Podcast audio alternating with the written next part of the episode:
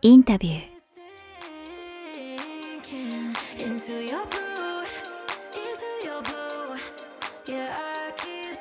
こんにちは、堀真奈です。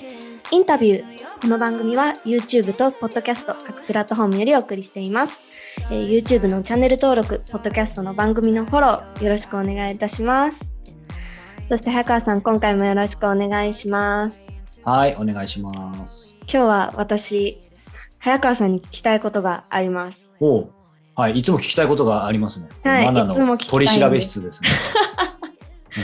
いやね、それこそ最近早川さんと一緒にお仕事するようになってからこう、はい前回か前々回か忘れましたけど言いましたけどあの本を読むことがめっちゃ増えたんですよ。うんうんうん。でその時にいつもこの本を紙で買うのかその Kindle 電子書籍で買うのかっていうのをめっちゃ迷うんですね。ああ、はい。早川さんどっちが好きですか？いや好きなのはもう即答で紙です。あやっぱり同じくです。逆にそう、ただそういうね、質問をするっていうことはなぜ迷うんでしょうか？いやーその本当は紙で読みたい、けど紙は場所を取ってどんどん増えていくしあとは値段もちょっと高いじゃないですかそうですね、一般的にね。そう。あとね早川さんから聞いて知ったんですけどあの本を読み上げてくれるオーディオの機能あるじゃないですか Kindle で。そういうのも使えないってなるとうんまあ迷うよなーって思って。ああ、なるほどね。実際、そうすると Kindle で買う方が多いんですか？いや本当に半々です。あ、そうなんだ。うんあと例えば小説だったらやっぱりか紙が多いとか、えー小説じゃなくてノンフィクションとか系だったら、えー、Kindle が多いとかなんかあります？あー新書とかそういうものは結構 Kindle で買ってて小説は紙だし、あとは自分が応援したい作者さんのはなるべく高いお金で買おうと思ああ、素晴らしい。確かにそれは大事だよね。う、ねだって本ってあの量でねあの人生をかけて書いた量であんだけ安いわけじゃないですか。いや、本当だよ。うん、ってなるとねなおさらそうそうそう。だし、なんか今ので思うと、そう、僕も、あの、やっぱりもう即答で紙なんですけど、うん。どちらかっていうと、なんかその場所取るとか問題もあるし、まあそういうので、あの、か買ってた時もあるんですけど、まあ基本的には紙なんですけど、場所問題っていうか、やっぱり時間問題で、ね、これはあんまりよろしくないんですけど、前も言ったかもしれないけど、時間が読む時間がな、なんて言うんだろう、一月に読まなきゃいけない本が仕事だけでも相当あるので、何冊ぐらい読んでるんですか？どうなんだろう、同時進行だと10、10、まあ、同時進行っていうか、どうだろう、月だと15冊ぐらい読んでんじゃない、2日に1回ペースですね。うん、で、しかももちろんなんかすぐ読めるような別になんかビジネス書とかじゃないから、うん、そうかそう、だから、おそう、うん、まあまあ逆に小説とかですら読むのやっぱは早くなったから、うん。あの、あれですけど、やっぱりもっと分厚いもんとか、おあの難解なものもあるから、うん。あれですけど、だからなんか小説とかはでもそうそういう意味ではもちろん仕事なんですけど、難解なものの気分転換になりますよね。難解なものは、ただ適当に読み上げてりゃ、あの、わかるとかそういう話じゃないから、うん小説はやっぱりランランニング中に聞いてることが多いですね。うんだからやっぱり Kindle なんですよ。もう紙の本読みながら走ったら面白いけど、本当は、本当はそれもいいけど危ないですね、そもそもね。結構あの滑稽なあのあれですねイメージするとね。ちょっと面白いけどね。なんか二宮金次郎みたいなね、小学校に、あの、二宮金次郎像みたいな。そう走る二宮金次郎。でもね、面白いのが、こう、小説、もちろん本、本当は紙で読みたいし、読み上げってやっぱりシリの声で読み上げるので風情全然ないんですけど、うんないんですけど、意外と最近面白いなと思ったのは、結構、あの、仕事でそのホラー系の小説を読むときに、うん。ホラー系はね、あの、シリの無機質な声で読み、淡々と読み上げていくと怖いよ。あ逆に？そうそう。怖さがなんとかはどんどん近づいてきて、そこの暗闇がなんとかで、なんとかで、なんとかで、近い、近い、近い、近いとか、なんか繰り返す言葉とかもさ、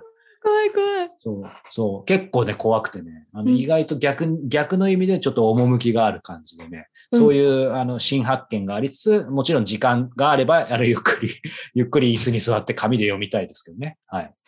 じゃあ本当は紙だけどやっぱ仕事のことを考えると Kindle っていうことなんですね。うん、でもまあ、マナさん言うように、あの、そのな、すべてロジックで割り切るわけじゃないし、なんか割り切っちゃうと余白がない、なんか、ただでさえ余白ないから、余白ない生活になりそうだから、うんまあ、それでも紙で買うわみたいのはあるし、あとちょっと仕事的には、えっ、と、両方買うことも結構ありますね。おー、Kindle なんかやっぱりその取版材、ちょっとテクニック的な話になっちゃうかもしれないけど、あの、時間ないんで Kindle で読みますが、うん聞きま、聞きますが、実際その方に会うときは、うんやっぱり紙の本持って行って、うんなかなんるほど。それを見せる方がやっぱり喜ぶんですよね。うん。うん。で、まあ実際ね、もう今こういう時代から気にしないで Kindle 版でも、あありがとうって言ってくれる方多いと思いますけど、やっぱりその現物感はね、大きいから、あとまあ実際自分もそのね、紙として持っていく方がなんかその時インタビューにも入ってける気がするんですよね。これ読んだんすよ、つってこうやってなんか iPhone とか iPad 見せてなんかこう、Kindle で見せても相手もそうだし、なんか僕自身もなんかグッとこないみたいな。うん。そうあとその、こういうこういう本があった時にこの、こう、めくってってね。うん。で、このページが、みたいな。あと結構付箋もこういう感じで貼ったりもしてるから、伝わりますもんね。別にアピールするわけじゃないけど、でもやっぱりコミュニケーションとしては、なんかそこでそう、より円滑になるかなっていうのはあるので、結構まあ両方買うのは、そういう意味では仕事でベースでは多いですね。ありがとうございああ、ますよ。かったです。はい。続いてはインタビュー本編です。えー今回は、えーギャラリストのぬかが小太郎さんの最終回ですね。はいいかがですか？まあなんか、今回のこの後のインタビューでも出てくると思うんですけど、まあ、マナさんがやっぱりずっとおっしゃっている本当にこの方、アート好きなんだな、愛してるんだなっていう。で、それもなんかこう、ね、なんて言うんだろう。まあもちろん高尚なものを扱っていて、彼自身もすごいね、あの、知識も教養も、もちろん人間性も素晴らしいと思うんですけど、なんかもうとにかくシンプルに、なんか人生イコール、なんかこのアートというか、なんか重い意味ではなく、うんなんかもう、もうそう、か彼の中に DNA に染み込まれてる、積み、刻み込まれてる感じがしたので、うん逆にやっぱり今日、今回お話これまで伺ってきた中で、ぬかがさんが今後ね、あの、その松山智和さんもそうですけど、その他のどういうアーティストとつながり、えーうんそして、えーまた世の中に伝えていくのかなっていうのは、すごく注目ですし、今アート界隈もね、えー去年かなんかかな、えーすごい、こう市場が広がったと。一時コロナでピンチと思いきや、やっぱりデジタルだったり、その NFT アートの話なんかも出てきましたけど、どんどん今広がってきているので、その中でね、えーこのギャラリー、ぬかがギャラリー、えー代表である彼がどんな展開を今後していくのかなというのは個人的にも楽しみにしています。それではギャラリストぬかが小太郎さんと早川さんの対談最終回をお聞きください。プレイヤーとしてとはいいうか、まあ経営者としてもですけど、いろいろね、まあよく言えば油が乗ってね、いろいろ忙しくなってくるけど、でもそっちの部分がなかなか追っつかなかったりみたいな。うんなんかそれがやっぱ葛葛藤って言うとあれじゃないですか、ありますよね。そうですね。うん葛藤は、うん、葛藤、まあ、その自分がどこまでプレイヤーでいなきゃいけないかっていう、まあそのギャラリーも規模が大きくなるに従って、その自分だけがはい。そのセールスに関わるんじゃなくて、もっとこうスタッフを教育して、チームではい。そのセールスをしていくっていうことは本当大事だな。まあその中で本当にこう小さい規模の会社だけれども、まあ、DX 化をどうしていくかとか、そういうのはうん。あの、まあ、効率よくみんなが働く。で、かつ、まあ、その、いろんな、まあ、顧客情報にしても何にしても、その効率よく、その、会社の成長に使っていくっていうところでは、うん、まあ、やらなきゃいけないこといっぱいあるので、。あのーまあちょっと未来の話出ましたが、あえて過去の話ですけど、もし今、えーいつでも戻れるよっていうタイムマシンがあったらいつに戻りたいですか？あの、ぬかがさんが生まれてない時でもいいです。もちろん自分の人生のここにでもいいんですけど。まあ、なんか男ってはい、一度は戦国時代に行ってみたいとか思うじゃないですあかー。一旗あげてみたいみたいな。はいはいはいはいだし、まあ、その、まあ、ある意味、なんだろう、こう、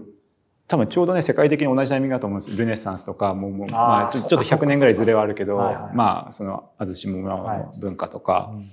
まあ、そういう、こう、中世から、こう、近世の、こう、転換期みたいなところ、まあ、大航海時代とか、はい。そういう、こう、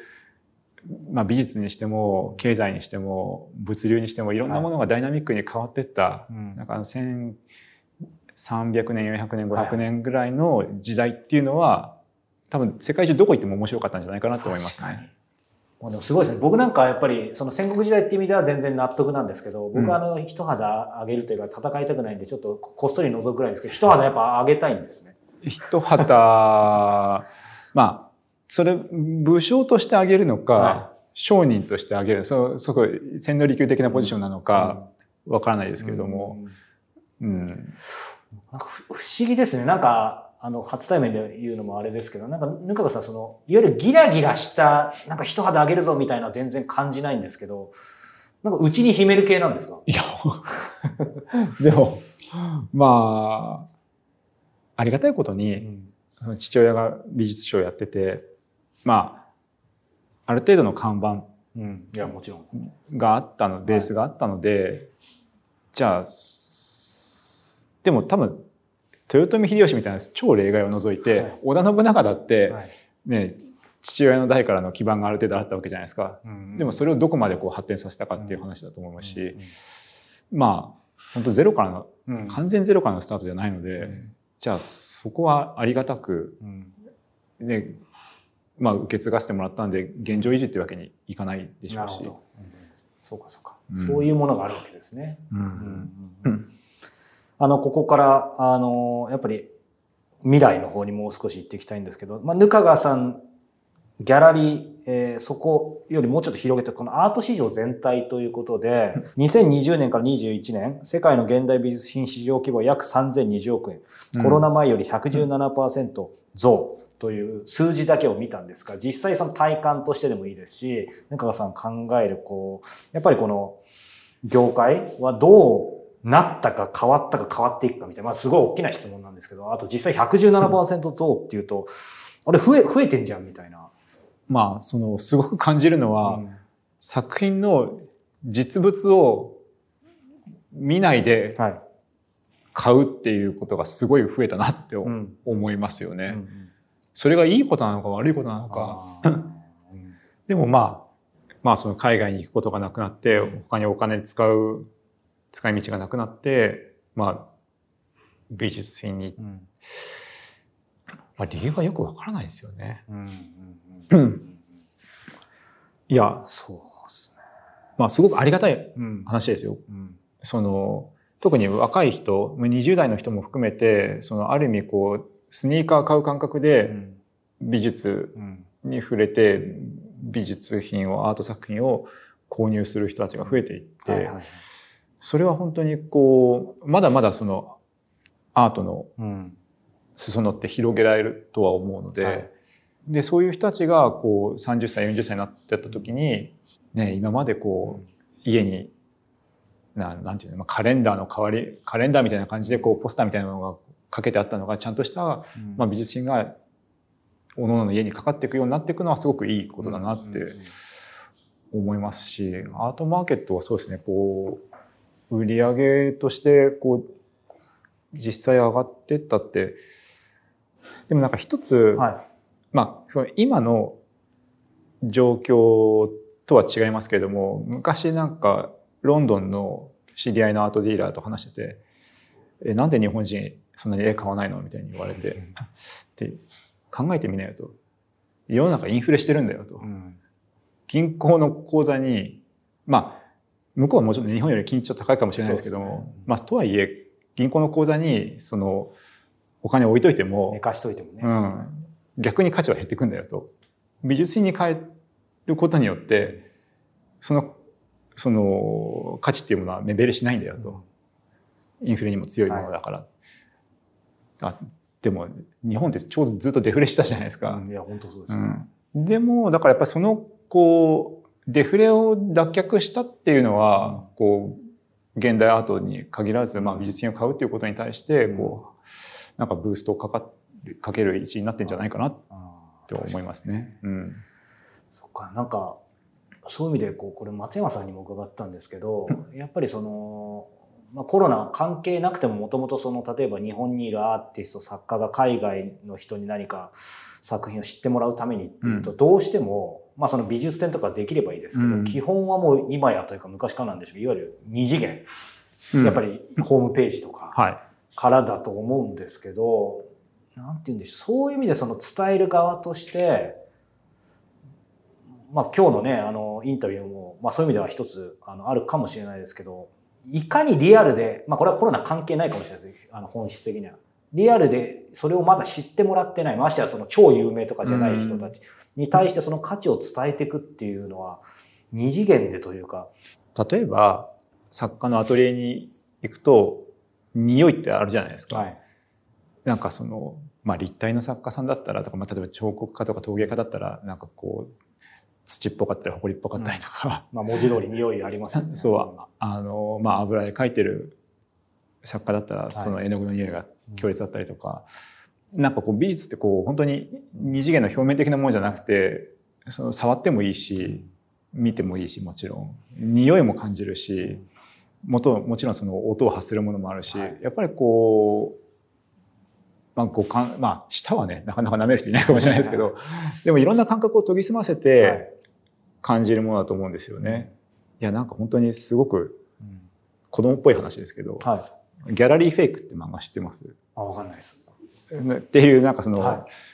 美術賞の漫画があって、なんか本当になんかその贋作の見破り方みたいなところの一つでなんかなんかなんかのその輪の一つで、はい。あこれはこうなんかもう100年経った絵の具の匂いだなみたいな、うんこう主人公が言ってるはい。シーンがあって、はいなんかまだ僕昔その学生ぐらいの時にあそういう確かに言われてみれば絵の具ってこういう僕は100年前の絵の具の匂いとはい。200年前の絵の具の匂いの違い分かんないですけれども、でもやっぱりそういうなんか常に感覚を研ぎ澄ませて、うん。美術品に接してるってうん。大事だなと思うので、そういう意味ではこうデジタルの向こう側うでん。美術品に接するうんのは、まあ最終的にはこう人の感覚を研ぎ澄ませることにはつながらないんじゃないかなって思いますね。ああ、そうですね。うんなんかその研ぎ澄ませるとか、ね、まあデジタルの話も出てきましたけど、やっぱりデジタルとアートっていうと、まあ、あの、月並みですけど、そのえ NFT のアートもね、うん今すごい騒がれてるじゃないですか。確か、大英博物館もね、なんかその売り出すみたいにありましたけど、NFT アート、ぬぬかがさん的にはどう見てるんでしょう？ね。まあ、そして関わっていくことも関わる。どどんな感じなんでしょうちょっとよくわからない。なんか僕も詳しくわからないですけども、まあ、その NFT の仕組み自体をアートに使ってるのか、その NFT っていうものをその、なんていうんですかね、この複製不可能なものとして、美術品のその、まあ、心眼とか価値のこう保証するものとして使っていくのか多分2つに分かれるのかなと思うんですけれども、はい。でもこうデジタルなアートって、ね、いつまでも、まあ、そういう意味では NFT って100年経っても200年経ってもその例えばこう分かんないですけど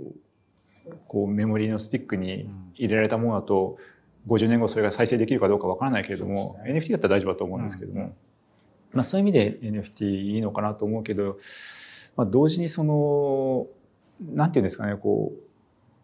刺激がすごい一方的だったりとか、するのってあんまりこうまあお面白くないかなっていうか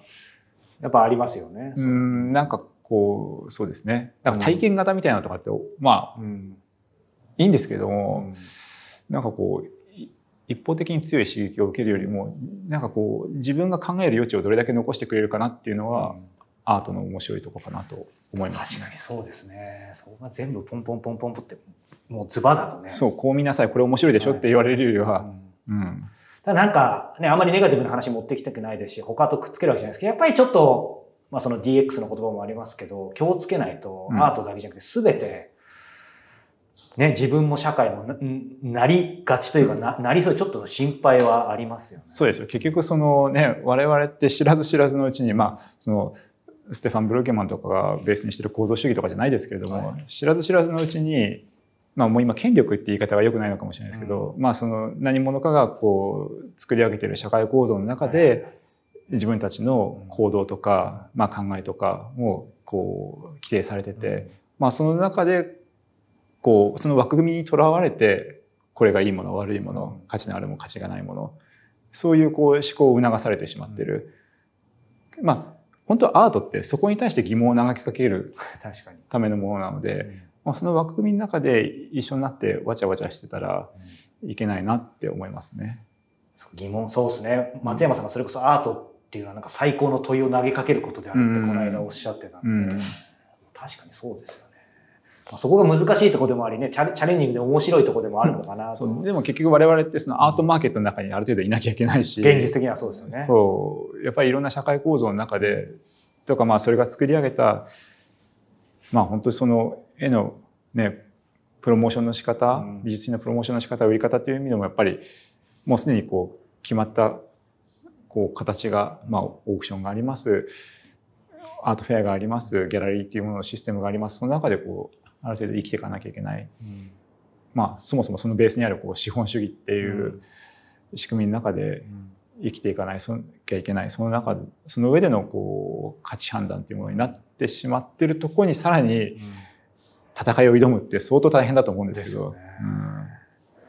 まあ、そしてその中で今ねその、まあ、デジタルとか DX とか 一方向とかね、うん。NFT とか、まあ、いろんなこと出てきましたがでも今の話でいくとやっぱそこともね、うん。全く我関せずってことには多分ならないと思うんですけど。ね。なんか常に多分やっぱりある程度 どっかこう距離持って俯瞰しつつもでもそのアートってうん。そういう最先端のメディアとかテクノロジーとかに限らず、まあ、医療でもいいし、うん。そのなんでしょう自然科学でもいいし、いろんなものとこうまあ関係性を持って、まあ、それをテーマにしたりとか、そこに対して疑問を投げかけたりとかすることができるまあ唯一かどうかわからないですけど、うん。まあ、そういうこうそうん、分野だと思うんですよね。まあそういう意味では俯瞰したりとか距離を保ちつつも、うん。常に最先端でいなきゃいけないっていうところはあると思います。うん。確かになんかその中でねこう今このギャラリーもやってらっしゃって、まあ、さっきスタッフの方のお話もちょっと出ましたけど、ぬまあ、これは、えー公人詩人両方かぬかが小太郎、小太郎ぬかが、はい。両方としてこれ流れるの多分12月だと思うんで、まあ、もういよいよ2022年も出てくると思いますけど、まあ、今後、えーこういうことをしていきたいとか今考えてるよとか、うん、なんかまあ中小、えー有形無形、えー具体的抽象的と問いませんがどんな感じなのかな？でもやっぱりそのコロナがまあどう収束していくのかわからないですけども、日本のアートマーケットを大きくするっていはい。うことも大事だと思うんですけども同時にやはりその自分たちも海外に出ていかないといけないかなと思うので、中期的には、うん、アジアのどこかにギャラリーを展開していくとうかん。は、うん、やるやるべきだなと思ってますね。それアジアっていうとすぐ、まあ、僕はやっぱりその中国とか上海とかね、うん。って思いますけど今もうちょい含みがありましたけ？ど、まあその中国ってね、まあ、うん。その経済規模で言ったらすごく大きいですけど、はい。まあいいろんなこうリスクも抱える国じゃないですか、うん。まあ、そことどう付き合えるのかなっていうのは本当にその、ね、数ヶ月12ヶ月ぐらい前も、まあ、中国で大きいめちゃくちゃ大きい企業の株価が大暴落してるじゃないですか。そうですね。そう、そういう、こう、まあ、ね、国の意向、党の意向で、すべてがダイナミックですよね。そう、この、この業界、業種がこう、そう、っていう、でもまあ、それもね、うん。一つのこう、社会のあり方だし、それが悪いかどうかっていうのは、僕が答え出せるもんじゃないと思うし、その中でどう戦うかというか、どう、あの、まあ、ギャラリーとしての役割を果たしていくか。でもまあ中国、でも本当にその、まあ香港もね、あの、国家安全法とかあって、そうででもまあオークションはひ引き続き活発ですし、私まあ中国やっぱりそのコレクターのうん。数も多いし、まあ魅力、めちゃくちゃ魅力的な上海とか行くとやっぱり美術館もどんどんもう本当毎年10件ぐらい新しい美術す館が。ごいですね。できていってる。はいはいこの今もう80件とか90件ぐらいあるんですかね、上海に。あそこにあんなあった。そう、そういう、やっぱアートフェアに参加しても、はいまあ本当に世界中のメガギャラリーから、まあ中堅ギャラリー、いろんなギャラリーが集まって、はい。コレクターが集まって、あの熱気っていうのは、今の日本には残念ながらないなと思いますね。うん。なんかそのアジアっていう意味でそれは実際そこにあのねギャラリー出すか出さないかは別としてななんか他に面白そうだなっていうのはアジアっておっしゃったんでやっぱりなんか他にも例えばシンガポールとかなんかマレーシアとかどっかあんのかなみたいに思ったんですけど。シンガポールはうんちょっと遠い。あ意外と遠いですよ、ね。意外と遠い7時間、何時間かか意外と ?6 時間ぐらいかな。もうこの10年ぐらいよく行きましたけれども意、外と地味遠いですよね。まあ、やっぱりその中国本土との距離のあもうそれ慣れちゃうとね。はいはいいやまあでそのやっぱりその香港って中国のお金が集まってくるじゃないですか。あそういう意味でも。うん、でシンガポールには香港ほどこうねダイレクトにこう中国のお金が集まってこないと思うのと、はいやっぱり香港ってその昨日今日できたアートマーケットじゃないんですよね。やっぱりそのもともとその骨董の取引とかではいも中心地でしたし、はいまあ私が香港に行き出した10年ぐらい前からもうその例えばハリウッドロードっていうところには骨董街があって、でそこにだんだんこう骨董屋さんが減ってってギャラリーがポツポツポツポツ増えてってみたいな、やっぱりその文化的なベースがあるところ、うん。でもシンガポールってね、そういうエリアじゃないじゃないですか。だからなかなか急、昨日、まあ、急にね、一朝一夕にそのアートマーケットを作ろうとしても難しいのかなって思いますね。うん。そうか。まあまあ逆に何かねそこをうまくうまくというか何か一点突破するとなんか面白いことができるかもしれないですけどね。まあね、今そのソウルって、うん。まあ、海外のギャラリーもはい。こう来始めたりとか、フリーズうん。ソウルが来年開催されるんでしたっけ、っていう、まあ、その世界の大きいアートフェアもソウルで開催されるとか、残念ながらその日本は遅れを取っている部分は大きい、ただまあ日本でもまあこれからの街づくりの中ではい。今こういうふうに展開していこうっていううん。いろいろ動きがあるのは話聞いてますけれども、まあ海外のギャラリーのこととかも含めて、うん、でもなんかスピード感っていう意味では日本はすごく遅いなと思いますね。まあね、さっきの良し悪しありますけど、その中国の話一つとってもね、スピード感が違いますよね。うん。一瞬にしてその市場がなんか消えたりとか。やっぱりその西洋欧米の人のこうどこまで行っても植民地感覚というかありますよね。そうフロンティアスピリッツみたいななんかこう新しいところを開拓してって、そこでどれだけこう富を奪っていくかみたいな日本ってやっぱこういい意味で成熟ししすぎちゃってるから、うんやりづらいんでしょうねなんかこ農耕民族ですしね。なんかあるんでしょうね。ゆったりみたいなう。そういうなんか海外の人も日本に来づらいし特にアートっていう意味だと来づらいし、うんまあ、日本人も外に行くうんそういう人のものを奪ってまで自分が豊かになろうっていうあんまりそういう感覚ないじゃないですか、日本人って。まあ、そういう意味ではそのねでも逆に予算を持ちつつもねぬかがさんとしてはその今後やっぱり海外に行って今話ありましたけどもうちょっとこう20年30年もっと先かもしれないですけどやっぱりこうもしあればでいいんですけどあのやっぱり人生を終えられるまでに死ぬまでにこれだけは、まあ、そういう意味ではさっき一肌あげてありましたけどあの成し遂げたいみたいなものって何でしょうね？まあ、でもやっぱりその自分が関わっているアーティストの展覧会が例えばモマとかテートとか、ね、その世界中の美術館でできたらそんな素晴らしいことはないなと思いますし、うん。そこに収蔵されて自分が死んだ死んだ時とか死ぬ後までその作品が価値をこう、ね、持続して持って評価されるっていうことは、うん、まあ夢の一つではありますよね。いいですね。あの、本当に最後なんですけど、これ見て聞いている方で、まあやっぱりね、昔からアート好きな方もいれば、まだ若い方で、あの、あ、そのね、当然、アート自体も面白いけど、やっぱりこの関わる、ギャラリーの仕事面白いなって思う方もいると思うんですよ。そういう方に、まあ、端的に言うとそのギャラリストになるために必要なことって、ぬかがさんなりに挙げるとしたら、もしいくつかあるとしたら。ギャラリストになるためにやることは、でも誰でもなれる資格がないので、はある意味誰でもなれると思うんですよい。ね。まあじゃあ、なるのは簡単かもしれないけど、あ、そういう意味では、いきなり始めるんじゃなくて、うん多分本当にいいギャラリーで少しこう修行というか、勉強してから独立するとかの方がいいんじゃないかなと。やはりその日本のギャラリーの素晴らしいギャラリー人の人とか見てても、ねど,、まあ、どこどこ出身でとかどこどこで何年か働いてっていう、はやっぱりいいギャラリーで働いた方のギャラリーってやっぱりその方のギャラリーもいいなと思いますね。うんすいませんなんかちょっと。いえいえ。いや、そういう話すると多分ね、あのこここに電話かかってくるかもしれないですけど、大丈夫ですか？いやいや、だから私も本当になんかこう、いいギャラリーのところで、い。や、現代アートのギャラリーで修行したかったなって今思いますもん。うん。あ、そうなんですね。うんうんうん。だから、それが僕はないので、うん。もう全部手探りでうん。やらなきゃいけないんですけれども、うん。まあ、あと、なんだかんだ言って、そのマーケットって、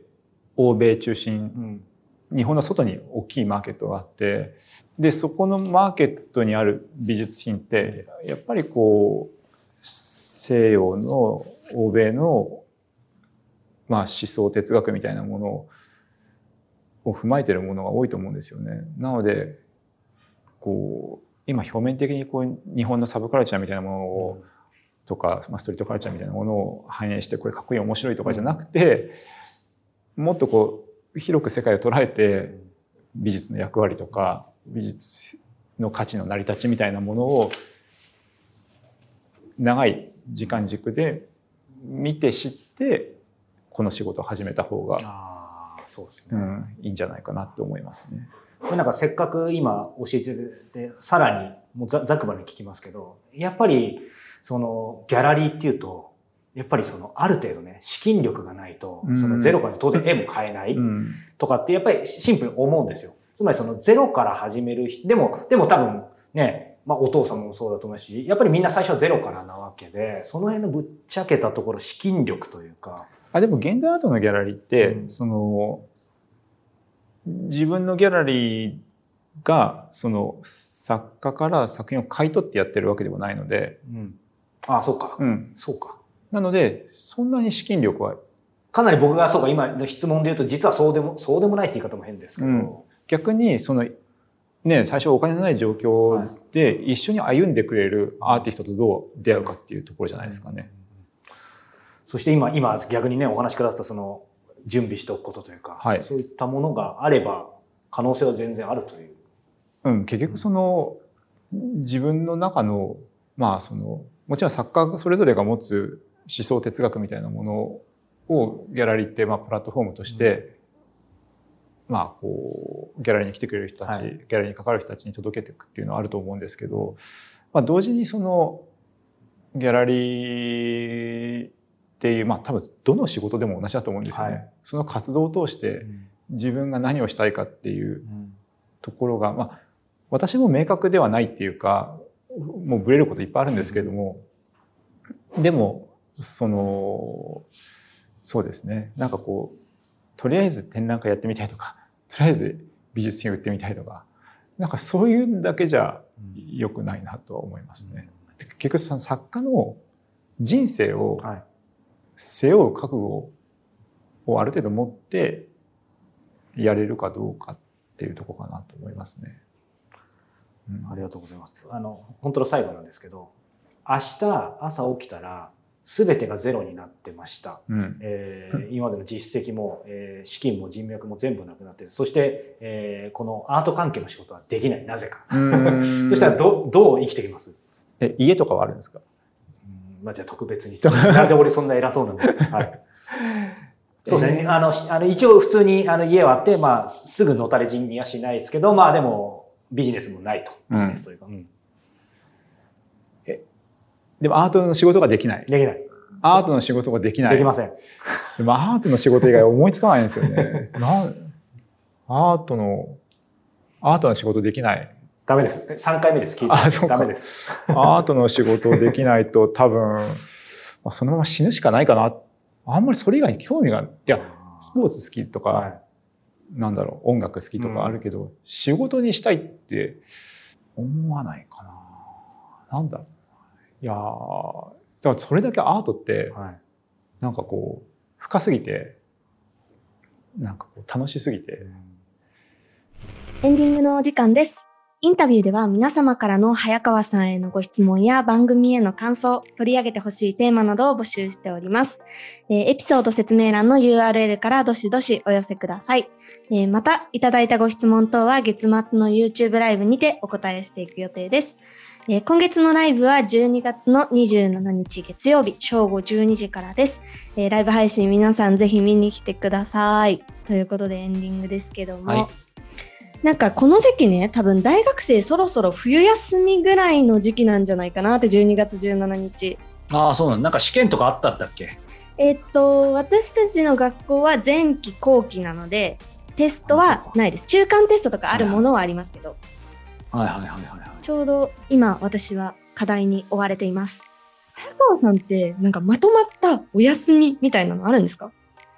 ああ、それはよく聞かれる。なんか何すごいもうずっと働いてるイメージある。どういうイメージですか？え、なんか、それこそ今回、ぬかがさんが、その、生活とか人生そのものがアートってうん。いう感じはいはいで。したけど、私から見たら早川さんも、なんか、人生そのものがインタビューのようなイメージがなんとなくあって、ありがたいですね。はいはいはい。なんか本屋とか寄っても、こう仕事で次誰にインタビューしようかなとか探すって話を聞いたりとか、はいはいはい。